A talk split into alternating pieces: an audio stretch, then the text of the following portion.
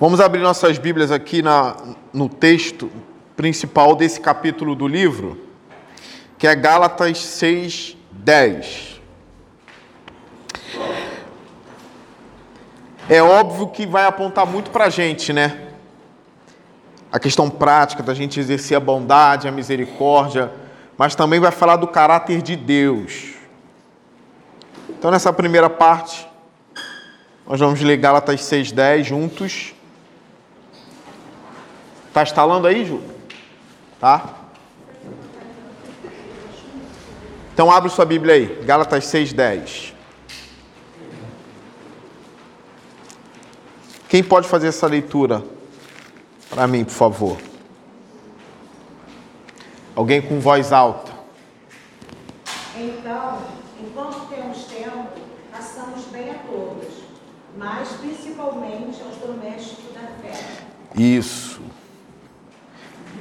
Então, ó, como a irmã Verônica leu, enquanto temos oportunidade, façamos o bem a todos, especialmente aos da família da fé. Eu queria destacar, primeiramente, isso aqui, ó. Façamos o bem a todos Todos. Deixa eu fazer uma pergunta para vocês. Alguém na linda vida de vocês já chamou vocês de mal? Você de mal, né? Alguém já disse que você é mal ou má, sendo você cristão? Pode falar, irmão Batista. Por trás, né? Isso acontece também, né? Quando é assim é bom que fale na cara, né? Quando é assim é bom que fale na cara, né? Pra gente consertar ou repreender a pessoa. Não é isso? Mas não é estranho. É, é óbvio, ô irmã Neuza, que o cristão sofre injustiça. Né, irmã Luzia? Sofre. Então não é porque chamam a gente de mal que a gente é mal. Não é porque alguém falou que a gente é mal que a gente é mal de fato. Mas por outro lado, não é estranho um cristão ser chamado de mal por alguém? Uma cristã ser chamada de má? Ó, oh, você é uma pessoa má. É estranho, isso tem que ferir a gente de alguma forma, né? A gente não pode ter a tendência também de sempre achar que o outro está errado de forma precipitada. Não, eu não sou mal. Calma, reflete primeiro. Vai que você tenha feito algo mal mesmo. Reflete, por que aquela pessoa acha que você é mal? Porque se você é crente, você não pode ser mal. Bem prático isso, né? Se você é cristão, você não pode ser mal. Nunca, nunca. A gente tem que revelar o caráter de Deus para as pessoas, né? A gente precisa ser luz, a gente é sal também da terra. Eu sei que isso tem, tem várias explicações do que significa ser sal e ser luz, mas com certeza a bondade está incluída nisso. Então, enquanto eu estava preparando a aula, eu refletia nisso. Falei assim: de que maneira eu posso dar essa aula e de alguma forma atingir eles na prática? De que forma eu posso fazer isso? Como eu vou detectar para que minha aula seja proveitosa? O que eu posso fazer para que eles fiquem com a pulga atrás da orelha? Fazendo pergunta também. E às vezes são coisas simples. Você não pode ser mal. Oi, Manidinho. É, passou um homem lá em casa, acho que ele olhou ah. o portão de todo mundo. Mas no meu portão está escrito: Deus é fiel e Naná que escreveu? É. Ah. Aí, ele bateu no portão, não bateu não, tocou a campainha, né? Aí, eu abri o portão, não olhei quem era. Aí, estava separado do mundo. Aí, ele falou assim, será que você tinha é, R$ 8,90 para me dar, para mim ir no hospital buscar a minha mulher que teve bebê? Aí, eu falei, não, tem dinheiro? Aí, a Nana falou, vê na minha carteira. Eu fui, não tinha dinheiro. Ah. Eu peguei, virei, revirei minhas bolsas todas, juntei as pratinhas, deu nove reais. Aí eu peguei dele, ele falou assim, na volta, quando eu voltar, eu passo aqui e te dou. Aham. É, tudo bem, mas ele não voltou mais. A senhora ajudou, né? Não vou entrar nem no mérito, porque é, aconteceu comigo. Cheguei em casa, saí da, cheguei da, igre- da, da- da- igreja mês passado, por aí, tem mais ou menos um mês e meio. Cheguei da igreja domingo, era meia-noite. Tava abrindo o portão da minha casa, tava na rua. Abrindo o portão, eu sozinho na rua e veio um cara. E eu tava com a Bíblia na mão, de eterno, ele, ô varão. Aí nisso eu já tava subindo a escada, eu já tinha entrado. Aí eu subi a escada, dá para me ver no muro, né? O muro da rua, minha escada passa assim. Eu tô subindo, ele, ô varão. Aí eu voltei. Não sou medroso não, tá? Só tenho medo de uma coisa na vida.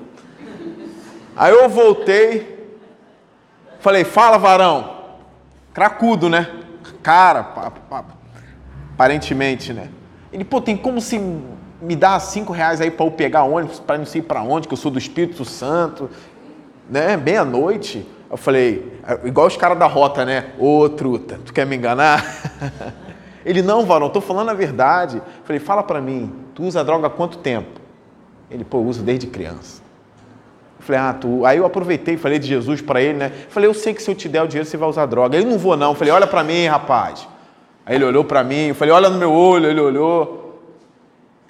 Aí eu falei, tu vai usar droga. Fala a verdade para mim, você vai usar. Ele, eu não vou usar, eu prometo perante a Jesus. Eu falei, isso, isso para mim não muda em nada, você vai usar, cara. Ele, não, cara, eu juro que eu não vou. Eu falei, fala a verdade para mim. Você vai usar? Ele, não, cara, não vou usar não, eu só quero, né? Acho que eu dei dois reais para ele ali, porque eu, entende? Fiquei meio constrangido, depois eu fico, ah, é, qual é, certo dá, é, certo não dá, entendeu? Mas isso não necessariamente é bondade, tá bem? A gente vai pensar um pouquinho sobre isso. Tem um caráter de bondade nisso? Tem um pouco de bondade? Tem. Tá bom? A gente vai refletir um pouco mais. Eu quero levar vocês para o caráter de Deus, para depois falar mais do nosso. Vocês já ouviram aquela tese de que o Deus do AT é mau e o Deus do NT é bom?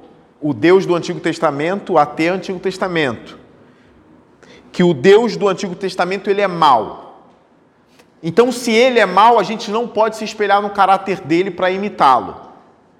Então, alguns dizem que nós temos que olhar para o caráter de Deus do Novo Testamento. E então a gente agir como ele. E aí eles vão mostrar vários textos do Antigo Testamento que mostram ali Deus sendo mal. É óbvio, erradamente, né? O que nós aqui dessa igreja defendemos? Que é o mesmo Deus, não é? Sim ou não? Vocês sabem me dizer algum verso do Antigo Testamento que revela a bondade de Deus? Algum verso do Antigo Testamento que revela a bondade do Senhor? Porque o Antigo Testamento é mole achar texto de guerra, não é isso? Deus mandando matar. A gente tem que analisar o contexto, né? Por que, que ele fez aquilo? Tá? Então você consegue me dizer um texto do Antigo Testamento que revela o caráter bondoso de Deus? Ninguém? De cara? Fala, Paulinha. Oséias 11, põe para mim, Natália. 11 o quê? Lembra o versículo? Oséias 11. Hã? 13. 11, 13? Então vamos lá. Vê aí se é Oséias 11, 13. Põe. Não, então põe o 11 aí, vai. É. Não, a, a Natália vai botar aqui. São quantos versículos aí? É o 12, né? Algum- É para ler até o 12 ou é o, é o 4, né? Vamos lá. Olha o 4. Eu os conduzi com laços de bondade humana e de amor. Tirei do seu pescoço o jugo e me inclinei para alimentá-los. Então vamos ler do 1, que vai ficar melhor. Então todos olham para cá. Quando Israel era menino, eu o amei. Você está vendo a revelação do amor de Deus, da bondade de Deus? E do Egito chamei o meu filho. Mas quanto mais eu o chamava, mais eles se afastavam de mim. Eles ofereceram sacrifício aos Baalins e queimaram incenso para os ídolos esculpidos. Mas fui eu quem ensinou Efraim a andar, tomando-o nos braços, mas eles não perceberam que fui eu quem os curou. Olha Deus usando uma linguagem como um pai que ensina uma criança a andar. Deus ensinou Israel a dar os primeiros passos. Deus conduziu Israel debaixo do amor dele, da bondade dele. Tá? Aqui o Senhor diz que curou as feridas de Israel. Olha o 4 que a Paulinha mandou ler. Eu os conduzi com laços de bondade humana e de amor. Tirei do seu pescoço o jugo e me inclinei para alimentá-los. Então, esse texto que a Paulinha mandou a gente ler de Oséias é um texto importante porque revela a bondade de Deus e ao mesmo tempo revela também o porquê a ira do Senhor se acendia contra Israel. Por que, que às vezes Deus matava as pessoas? Ó, Fazer sacrifício aos Baalins é coisa séria. Imagine o povo de Israel sacrificando bebê. Deus tem que fazer o que com eles? É passar a mão na cabeça? Gente, vamos usar a linguagem certa aqui? Ele é completamente justo se matar todo mundo ali. Como é que vai matar criança? Vai oferecer criança a demônios? Vocês entendem? É o que eu já falei com vocês na, em algumas pregações. Ó, Idolatria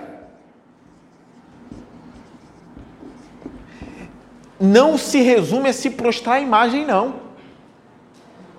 Você deve estar pensando, ah, pastor, eu li Tim Keller, eu sei que não é isso. Não, não vou nem falar das coisas que o Tim Keller fala aqui, não. Quando alguém se torna idólatra, principalmente no Antigo Testamento, na, na era antiga, né? Não era só se prostrar, você adotava a cosmovisão daquele povo que servia aquele Deus. O que, que significa?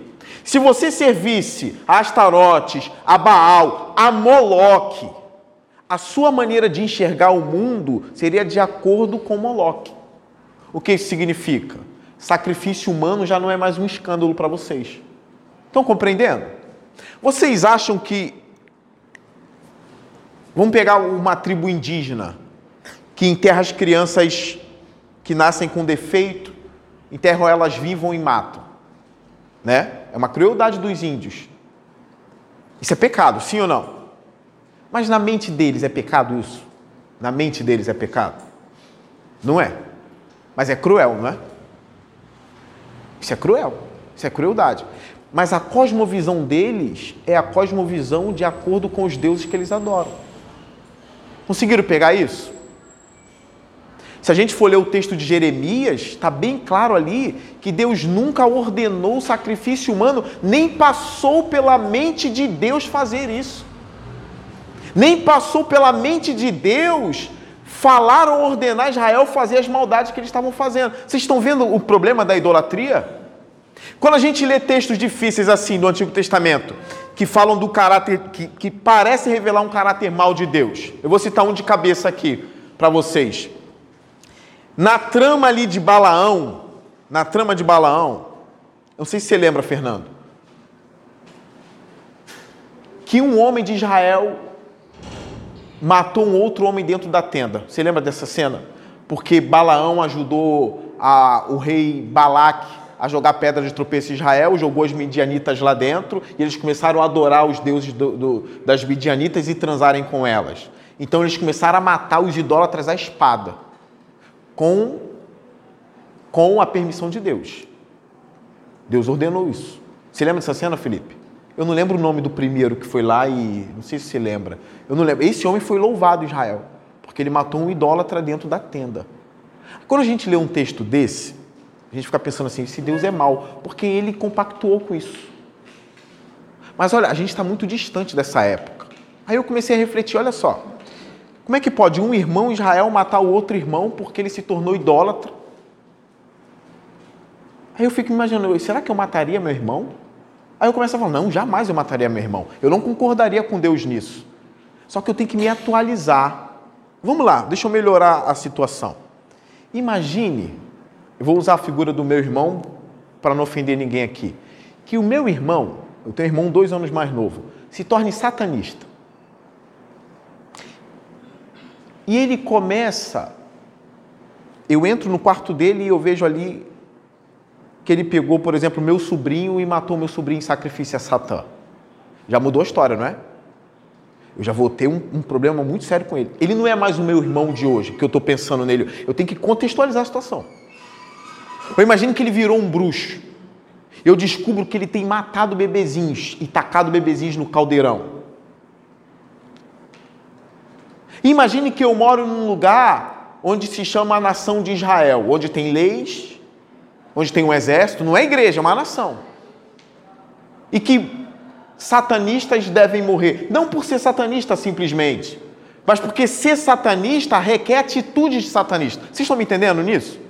Então, alguém que é satanista, ele vai fazer sacrifício humano, ele vai matar bebês, ele vai fazer essas coisas. Esse homem não merece morrer, independente de ser meu irmão ou não.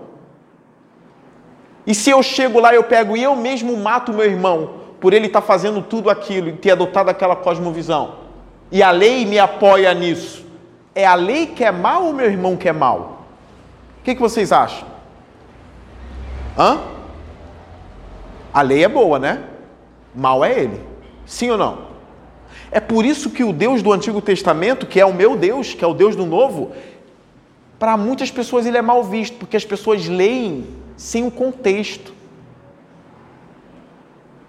Sem, sem entender o que, que significa se prostrar a outros deuses, sem entender o que, que as outras nações que Deus mandou matar faziam com as mulheres, com os bebês. Então é aquela ideia, aquela, aquela ilustração que eu gosto bastante, o bandido não vai amar o juiz justo que condenou ele à prisão perpétua. Ele vai odiar o cara. Aí o juiz passa a ser o vilão e o bandido passa a ser o bonzinho. Ou se o juiz condenou ele à pena de morte. Pode ter certeza, ele não, não pegou pena de morte porque respondeu, sei lá, alguém mal. Não. Alguma coisa cruel esse homem fez, né? Alguma coisa cruel ele fez. Nos Estados Unidos, tem estados nos Estados Unidos que a pena de morte tá ok. Pode fazer. Então, se você pegar, estuprar e matar uma criança nos Estados Unidos, dependendo da, do, do estado, você vai morrer. E aí vai dizer que a lei é má por isso? Não, mal é quem, quem fez aquilo ali. Então, quando você estiver lendo o Antigo Testamento, leia direito. Se você lê uma passagem difícil, calma, Deus é justo, Deus é bom, independente do que você está lendo ali. É necessário você contextualizar, tá? Então, diante disso, eu quero colocar: o caráter de Deus é plenamente justo, ok? Agora, uma outra pergunta: o homem é essencialmente bom? Sim ou não? O homem é essencialmente bom? Cuidado com a pegadinha, olha a minha palavra. Tem pegadinha aí. Ele é essencialmente bom? Onde está a essência do homem? Onde foi? Por isso que eu digo, cuidado com a. O senhor está correto. Eu vou entrar nisso aí. Mas olha a minha pergunta. O homem é essencialmente bom? Ele foi criado com uma essência boa? O início dele foi bom? É isso que eu quero. É, exatamente. Ou a gente não passou a existir caído? Não. A nossa essência é boa. Lembra de Gênesis? Tudo que Deus fez era o quê? Bom. Agora, o homem, depois da queda, pode ser chamado de bom? Depois da queda? Não. Aí tem o texto que o, o irmão Batista. Você sabe o que o Senhor falou está em Romanos 3? Ou não sabe? Romanos 3 o que o Senhor falou. Põe para mim, Natália. Romanos 3. Eu acho que é a partir do 9. A partir do 9. Isso. Olha o que diz, olha o que diz esse texto. Tem gente que insiste em dizer, né? Ah, o homem é bom, o homem é bom. Essencialmente é bom. Porque foi Deus que fez o homem, Deus fez tudo bom. Mas o homem caiu. Agora olha o que a Bíblia fala sobre o ímpio. Esse texto é sobre o ímpio, tá? Não é sobre o crente, não. É sobre o ímpio. Olha o que diz. Que concluiremos então? Estamos em posição de vantagem? Não. Já demonstramos que tanto judeus quanto gentios estão debaixo do pecado. Como está escrito, não há nenhum justo, nenhum sequer. Isso é Salmos. Isso é Salmos. Isso não é Gênesis, não. Isso não é Gênesis 1, não. Em Gênesis 1, o homem é bom. Em Gênesis 1, o homem é o quê? Bom. E Deus viu tudo que ele fez e tal, tal, tal, e viu que tudo era bom. Gênesis 1, bom. Depois da queda, aqui, não há nenhum justo, nenhum sequer. Não há ninguém que entenda, ninguém que busque a Deus. O texto também não está falando do regenerado, não, do crente. Porque o crente busca Deus, né? Uma vez eu estava num retiro, e nesse retiro um, um pastor que estava lá pregando, eu sentado na cadeira, ele pregou, ele falou assim: por que, que vocês estão cantando esse hino que diz assim, eu te busco e te procuro, ó Deus? Se a Bíblia diz que não há quem busque a Deus. Eu falei, hum, cara pastor, cara, estudou, fez teologia, vai mandar uma dessa aqui. Retiro assim, ó, quase 200 pessoas no retiro. Vocês não podem cantar isso, eu te busco e te procuro a Deus. Não pode porque a Bíblia diz que não há quem busque a Deus, então vocês estão errados. Eu, hum, não entendeu o texto. Ele não entendeu. Aqui está falando do ímpio, o homem, depois da queda. Cuidado com a forma que você vai ler a Bíblia. Não há quem entenda, ninguém que busque a Deus. Todos se desviaram, tornaram-se juntamente inúteis. Não há ninguém que faça o bem. Olha o tema da aula de hoje: misericórdia e bondade. Não há ninguém que faça o bem. Não há nenhum sequer. Só que você pega a epístola de João. João está exortando os crentes a amarem, a ser bondosos. É ou não é? Sim ou não? A ajudar os necessitados. Mas ele está escrevendo para crente. Paulo aqui, ele tá, isso aqui é uma antropologia, o estudo do homem. Paulo está mostrando o que é o homem depois da queda. Quem é o ímpio? Tanto judeu quanto gentil. Se ele não está em Cristo, se ele não nasceu de novo, ele é isso aí, ó. Tá vendo? Se você tem um parente que não é crente, infelizmente, eu também tenho. Mas ele é isso aqui, ó. É bonzinho. Ele pode ter atos de bondade, mas não significa que ele é bom. Tá bom? Ele pode ter atos de bondade. Mas até o que eu já falei para vocês em outras, em outras aulas aqui, né? O mesmo traficante que ajuda a mãe, dá bujão de gás, dá compra, apanha da mãe e não bate na mãe, é o mesmo cara que está arrancando a cabeça do X9 na favela. Ele tem atos de bondade. Mas ali está a revelação de um homem ímpio. Tá bem? E aqui, se a gente continuar lendo o texto, vai falar sobre isso. Sua garganta é um túmulo aberto, com a língua engano, veneno de vibra, ó. Joga o homem na lama. Oi. Então, esse pastor que disse isso, eu não sei quem é, ah. talvez ele teria que rasgar Colossenses 3.1, que é um texto importante. Sim, sim. Paulo dá uma ordem da res... ah. que é possível a gente alcançar. Buscar as coisas do alto, pensar nas coisas do alto. Isso. Bom texto, põe, Nathan, para mim, Colossenses 3. Então, isso que eu quero, eu, eu quero deixar bem claro com vocês. Olhem para mim, bem didático. O homem essencialmente é bom. Gênesis 1. Foi criado bom, sim ou não? Sim. Depois da queda, o homem pode ser chamado de bom? Tem algum homem bom depois da queda? É uma outra pergunta que pode ter uma pegadinha. Tem? Os católicos vão dizer que tem dois seres humanos depois da queda que são bons. No todo, os católicos. Quem são esses dois? Maria, Maria e Jesus. Nem José é, ninguém, nem a mãe de Maria. É Maria, tanto é que ela é chamada de Ai Ima, Imaculada. Imaculada significa sem mácula. Mácula é mancha. Tá? Para o católico tem dois seres humanos que são perfeitamente bons depois da queda. Maria e Jesus. Para os protestantes, quantos homens são bons depois da queda? Quantos? Para os protestantes. Aí, Natália, só um. Quem é? Jesus. O resto, todo mundo. Precisa do Espírito Santo para regenerar e aí tem uma nova vida. Tá bom? É uma nova vida. O nosso ser está sendo restaurado. O Espírito Santo. Aí a gente tem Sim, a gente pode ser bom. A gente pode ser misericordioso, sim, de fato, como é o tema da aula. Depois a gente vai ler um texto que, é um, que eu gosto muito que fala de, de Barnabé, tá bom? Mas esse que o Vinícius já deu para a gente serve para mostrar que o crente busca a Deus sim. Esse pastor estava errado no retiro. E eu cutuquei um amigo que está do meu lado, eu falei, e, e, de 200 pessoas, quantos vão acreditar nele? Só por ele ser teólogo e tudo mais. Um monte. Aí vai chegar nas suas igrejas, vai, vai, vai, vai, vai pentelhar o pastor. O Senhor deixa cantar esse hino, eu te busco, está escrito aqui. Aí tem pastor que fala, ai meu Deus, está escrito mesmo. Assim, não, cara, está escrito, mas não é disso que Paulo está falando. Está falando do homem como ímpio, o homem no todo. Olha Colossenses 3:1. Portanto, já que vocês ressuscitaram com Cristo, aqui está a chave. Ressuscitaram com Cristo. Procurem as coisas que são do alto. Mas se está escrito que não há quem busque a Deus, como é que eu vou procurar? Porque eu ressuscitei em Cristo. Vocês estão percebendo isso?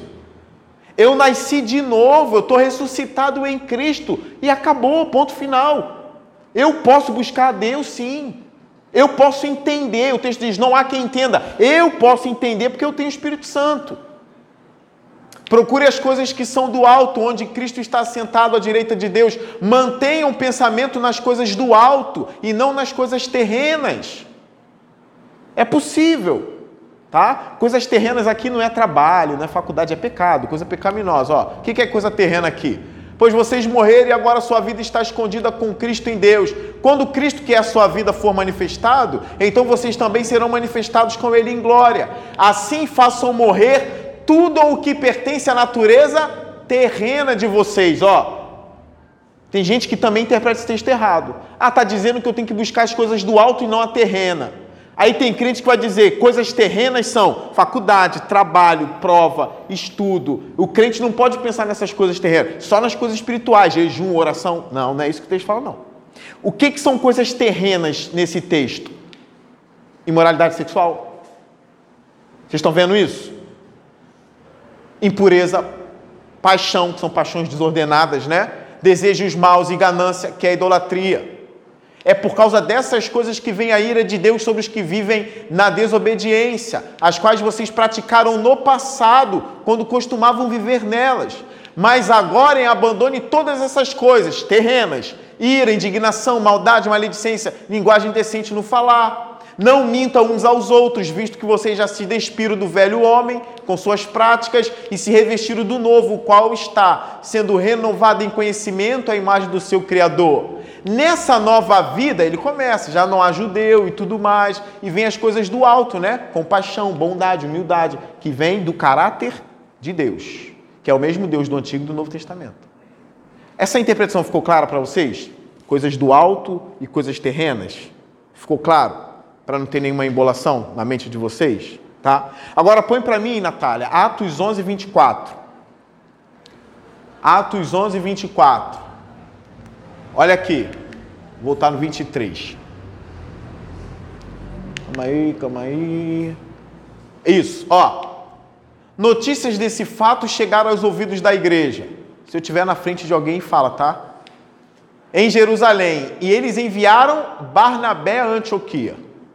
Este, ali chegando e vendo a graça de Deus, ficou alegre e os animou a permanecer fiéis ao Senhor de todo o coração. Ele era um homem bom. Ficou claro isso? Então o crente, o crente regenerado, ele é um homem bom. É uma mulher boa. Tem defeitos? Tem falhas? Sim. É por isso que eu iniciei a aula aqui falando com vocês assim: alguém já disse que você é mal? Se for verdade, você está com um problema muito sério. Porque o crente tem que ser bom. Alguém já disse assim: você é. Você é. Ai, agora eu esqueci a palavra que se dá. Maligno é sinônimo do que eu quero. Mas é aquele alguém que vem como uma serpente. Parece que tem duas caras. Tem um termo para isso que agora eu não lembro, né? Malicioso. Oi? É, isso tudo é alguém malicioso. né? Que vem como uma serpente ali já pronto para. O crente não pode ser assim. Oi, Leci? Maquiavélico. Não, não, não. Planos malignos, pensando sempre em como sabotar e como crente não pode ser assim. Que a vida de Barnabé te inspire. Tá bom? Se a gente voltar para cá, o caráter desse Deus no Antigo Testamento, no Novo Testamento, Ananias e Safira morreram na igreja. E aí? E agora? Jesus surrou gente dentro do templo. Vocês lembram disso? No Novo Testamento é onde se fala de inferno. E foi Jesus quem mais falou de inferno. Então, essa coisa assim, o Deus do Novo Testamento é mau e o do Novo é bom. Gente, é o mesmo Deus. Jesus falou mais de inferno que qualquer um na Bíblia. É no Apocalipse está lá o juízo final, as pessoas sendo lançadas no lago de fogo e enxofre. Tá bom? Mas isso, isso significa que, que o homem é mau e o homem merece sim a ira de Deus. Tá? Alguém tem uma pergunta a fazer dentro disso que eu estou falando agora? Sobre o homem, sobre Deus, se não ficou claro, faz para mim a pergunta. Pastor, Oi. Eu, antes de começar a ler mais a Bíblia, antes eu vim para, depois que eu vim para Batista, no caso, foi que eu falei, eu lia os salmos, mas eu, eu ficava revoltado, eu dizia, gente, o povo aqui só quer pedir mal para os outros. No, nos salmos, né? Oh, boa pergunta. Boa pergunta. É que, que morra quem faz Sim, isso, sim. É eu ficava procurando, eu começava a ler, aquele já arriscava que eu ia ler mais, porque eu já queria, eu estava desejando mal com alguém. Uhum. Então, tem uma Bíblia antiga que tem vários salmos que eu risquei para não ler mais. Aí depois que eu, né, com um novo pastor, começamos a estar trabalhando mais o salmo, que eu comecei a entender mais. É. Entendeu? Sim. Mas antes. É, tem tudo um contexto em si. Tudo um contexto. Ah, vamos lá. Se a gente está agora no campo de concentração, Hitler está destruindo a gente, torturando, tem gente viva sendo aberta no meio, só para os cientistas verem como o órgão funciona com a pessoa viva, sem anestesia. E a gente está vendo tudo isso. Tem um demônio no poder, que é Hitler. E a gente está num campo de concentração. Tem, tem, foto de cara igual caveira andando. Como é que ia ser a tua oração? Senhor, abençoe o Hitler. Ia ser essa? Senhor, tira esse maldito do poder, destrói ele. Você estaria pecando se estivesse orando assim? Não. É, não, você pode orar. As orações do Salmo são inspiradas por Deus. Existem momentos, nós chamamos disso de orações imprecatórias, não é? Imprecatórias. É como se você estivesse lançando, é, lançando coisas. Deixa eu ver uma, uma, uma boa maneira de, de deixar isso claro. Pode ser lançando maldição. Lembra do, da história? Quem lembra da história do procônsul? Que tinha um homem chamado Bar Jesus que impediu o procônsul, o procônsul de, de crer em Cristo. Você lembra, irmão Rob? O procônsul quase crendo e o Bar Jesus ali do lado dele. Aí Paulo chamou ele de filho do diabo e disse: Ficarás cego. Lembra disso? Ele ia falar que na hora a vista do homem ficou branca como a neve, ele ficou cego por um tempo. Foi Paulo, Novo Testamento, não é? Então Paulo errou? Não, não errou não, ele era um homem maligno, tá? Então eu sei que eu preciso orar pelos meus inimigos, mas tanto o texto que fala de orar pelos inimigos, esse, esses textos estão na Bíblia, e também tem textos onde a gente precisa clamar a Deus para quebrar os dentes dos inimigos. Os dois textos estão na Bíblia. Então a gente precisa discernir quando eu vou usar isso. Tem gente que fala, Jesus tirou isso. Não, não. Tem momentos que a gente precisa usar isso. o próprio nazismo, né? A gente está falando da, da Alemanha do século XX aí, teve um pastor que ele orava para Deus matar Hitler. E o erro dele foi tentar matar o Hitler. Depois ele morreu enforcado. Depois da morte dele, que Hitler mandou matar esse pastor, uma semana depois ele morreu. Ele orava. Quando a gente está. Gente, só o comunismo matou mais de 100 milhões de pessoas no mundo. 100 mil pessoas é muita gente? Sim ou não? 100 mil pessoas é muita gente? Já dá um lago, né, aqui na rua. 100 mil pessoas mortas aqui. É um lago de sangue, não é? 100 mil. Imagine Maracanã, nem Maracanã cabe 100 mil. Maracanã cabe o quê? 65 mil, né?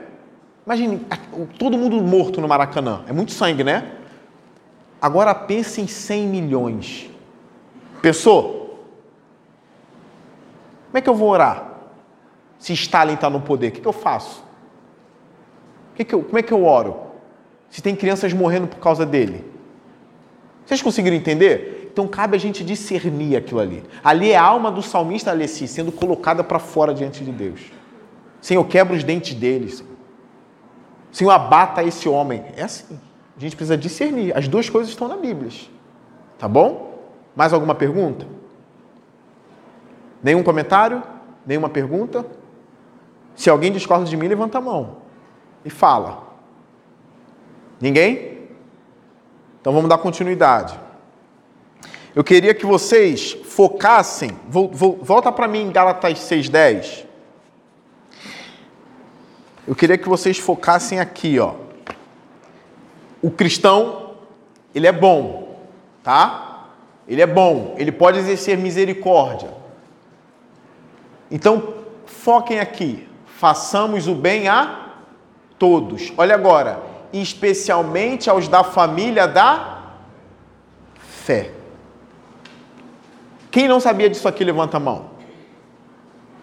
Se tem alguém passando necessidade lá fora e tem alguém passando necessidade aqui dentro, quem a gente tem que ajudar primeiro? Quem? Daqui Os... de dentro. É daqui de dentro. Ali, ó. Especialmente aos da família da você sabia que nós somos uma família aqui? Nós somos filhos do mesmo, do mesmo Deus? Todos nós estamos em Cristo? A igreja era chamada de família no Novo Testamento, ó. Família. A família da fé. A gente é irmão. Quando eu olho para você, eu vejo um irmão. Você também tem que me olhar e ver um irmão em Cristo. A gente vai estar no mesmo céu. A gente vai estar junto lá na eternidade. Então é ordem da Bíblia. Primeiro eu ajudo você, depois eu ajudo de fora. Tá?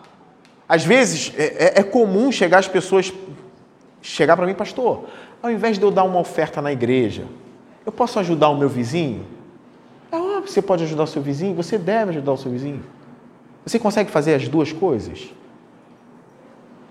Porque parece que a mentalidade das pessoas hoje é assim, que para Deus o ato de bondade tem que ser feito fora da igreja.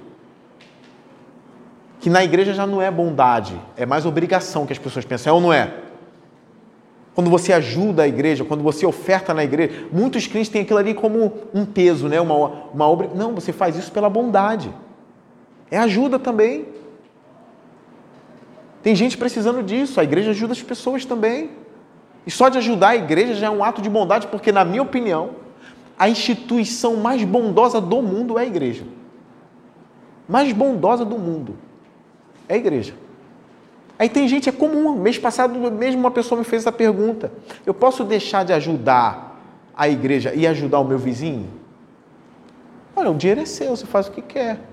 Mas não foi de membro da igreja, não, foi de visitante, né? Falei, não, você nem precisa ajudar. Né? Faz o que o teu coração está. Né? A gente não vai obrigar você a fazer nada disso. Entende? Mas se a gente for ler 2 Coríntios 9, versículo 7 e 8, tá lá. Você tem que dar o quê? Não por obrigação, mas com alegria.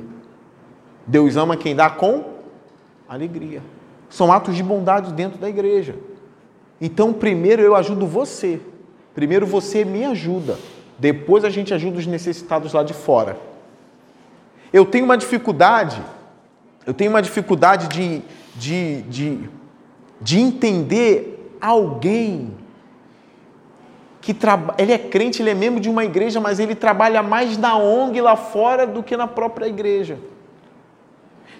Ele se preocupa mais com os necessitados lá de fora do que com a igreja. Tem como ele fazer os dois? Sim, mas especialmente ah, ela botou aqui o texto de, de 2 Coríntios 9, 7. Ó.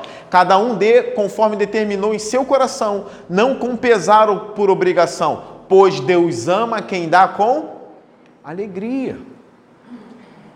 Então, assim, você pode querer fazer trabalho social na favela, você pode ter uma ONG, sim, mas o texto diz especialmente os da família da fé precisa estar no seu coração. Especialmente eles lá da minha igreja. Tem alguém passando necessidade na igreja? Primeiro ele, depois o seu trabalho social lá fora.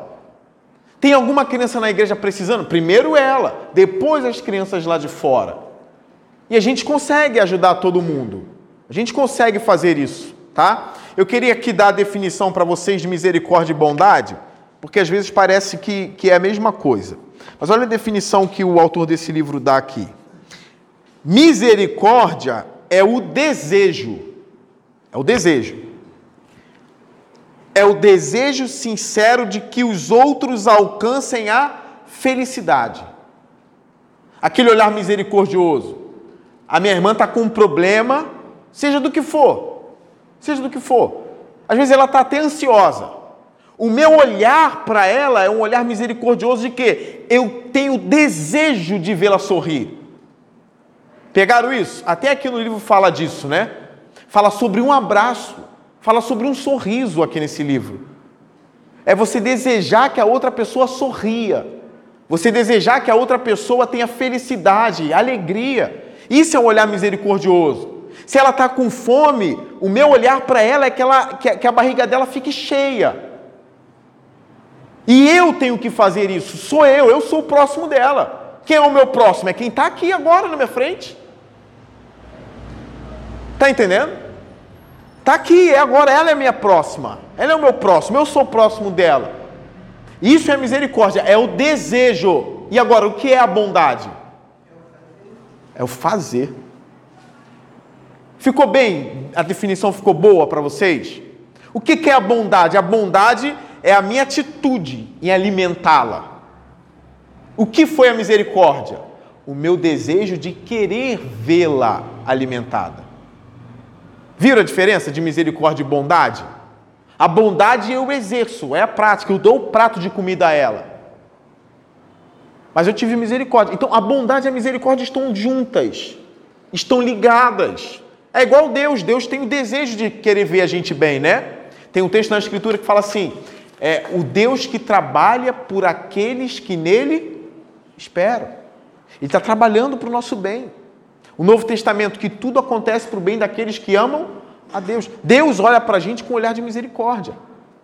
Ele quer ver a gente bem. Ele é misericordioso a esse ponto. E a bondade de Deus, Ele nos dá todas as coisas que a gente necessita para essa vida.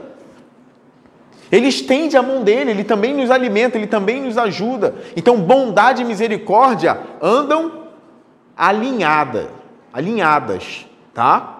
O crente precisa ser misericordioso. O crente precisa ser bondoso. Ó, nós temos os pés de barro. Tá bom? Pode ser pastor, pode ser teólogo, todos nós temos os pés de barro. Eu poderia aqui listar para vocês as minhas falhas, os meus defeitos. Poderia listar. Né? Uma vez no seminário, é, a gente fica sabendo de muita coisa, né? Ainda mais onde eu estudei, que eles conhecem muitos pastores internacionais, pastores que a gente admira. E às vezes na conversa do almoço a gente ouve falar em algumas coisas. Então, tinha um pastor que eu admirava muito, ele não é brasileiro, ele é norte-americano, um homem santo. E ali numa conversa alguém contou, né, uma falha que ele tinha. Nem sei se era para ter contado, mas contou, né? É, se eu não me engano era na área administrativa, lidar com o dinheiro. É, eu falei, caramba. Eu fiquei bem com isso, mas não sei se outros ficaram, perceberam a, a, aquilo ali. Mas nós temos os pés de barro. Né? Esses grandes homens de Deus que a gente vê aí pregando e tudo mais, irmãos, eles têm os pés de barro. Eles têm problemas. Eles têm problemas sérios. Eles lutam, eles estão, eles estão numa guerra. Tá bom? Agora, eles são santos do Senhor. Aquilo também não significa que ele não é um homem bondoso. Porque também tem diversos testemunhos da bondade, estou falando desse pastor que eu vi, a bondade dele sendo exercida, a misericórdia dele. como ele chorava com os que choram. É igual você, você tem muitas falhas também. Só que você não pode ser mal. Você não pode ser conhecido como uma pessoa má, ruim, não pode. Isso ficou passado. Eu conversando com o irmão Rob na casa dele, ele, pô, o testemunho dele é muito bonito, o testemunho dele. O irmão Rob falou para mim, pastor, eu tacava as coisas na casa dos outros só para arrumar confusão. Estou correto, irmão Rob? O irmão Rob, é, esse era o homem de Romanos 3. Agora ele é o Barnabé. Hoje ele não pode fazer isso não. Isso é maligno. Então como é você na sua família? Como é você na sua casa? Como é você na sua igreja? Você é conhecido como o quê? Então, um apelo para a gente é ter o caráter de Deus e demonstrar isso. Como hoje a aula é sobre bondade e misericórdia, você precisa ser mais bondoso.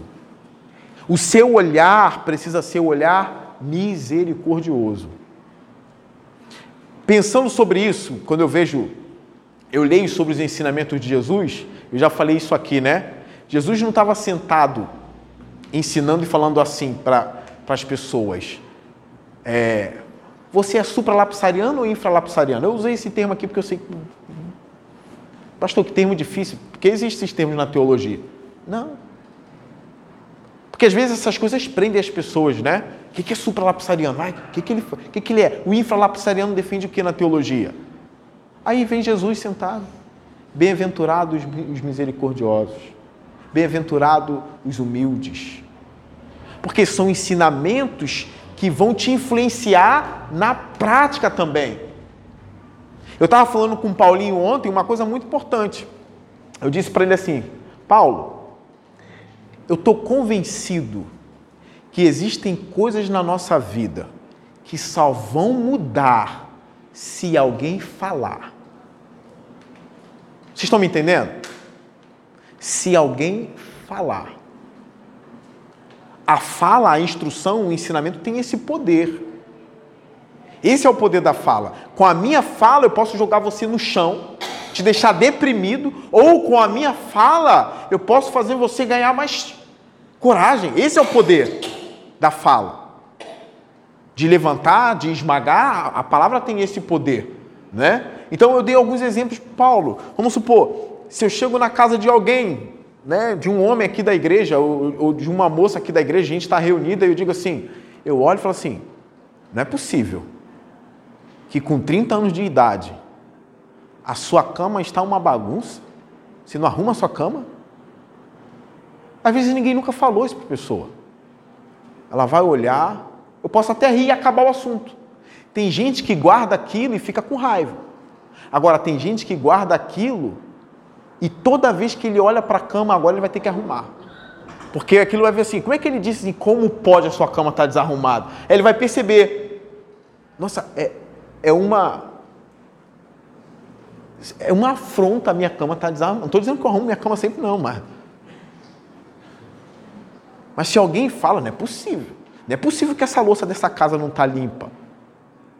Às vezes, por causa dessa palavra, você vai lavar a louça todo dia. É assim também na instrução bíblica, ou na pregação, ou na escola dominical. Existem coisas na nossa vida que só vão mudar quando a gente ouvir alguém falando. Se alguém chegar e falar assim, irmão, o que você acabou de falar agora é maligno. Às vezes isso dá um choque, né? Isso é maligno. Pode falar, Fernando.